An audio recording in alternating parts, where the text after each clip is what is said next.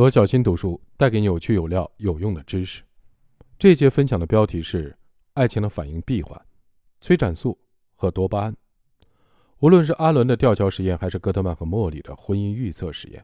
实际上都是对爱情产生和维系的描述。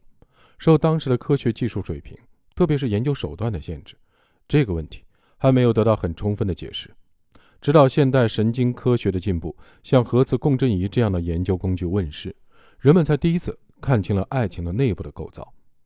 要研究爱情的内部构造，就需要对比爱与不爱这两种情况下大脑有什么区别。但不可能直接研究人，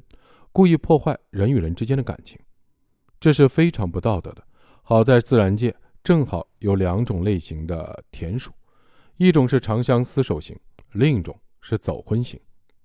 长相厮守型的田鼠中的雄性的田鼠是模范丈夫，天天围着雌性的田鼠转，给雌性田鼠找吃的、带孩子、做家务，样样精通，特别顾家。走婚型的田鼠中，雄性田鼠就是典型的渣男，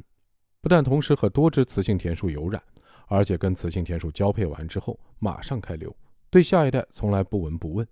为什么同样是田鼠，在孕育下一代的策略上竟然有如此大的差别？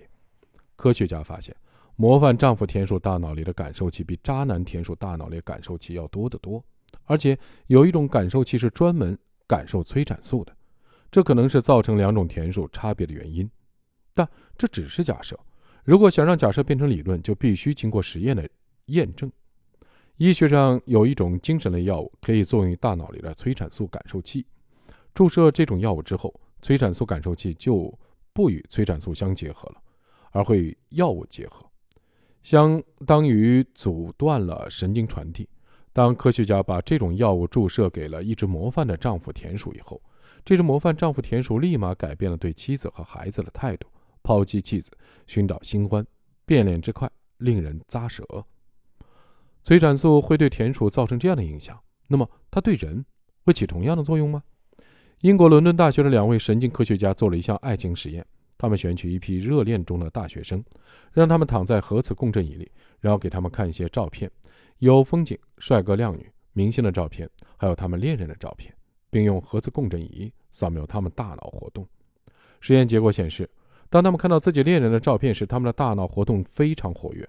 而且大脑里一个叫尾状核的区域变得很活跃。神奇的是，科学家们在另一项实验中也见到过这种现象。人在吸食可卡因以后，大脑也是这种状态。也就是说，热恋中人的大脑居然跟吸毒者的大脑一样，大脑的分泌的多巴胺参与了爱情的过程。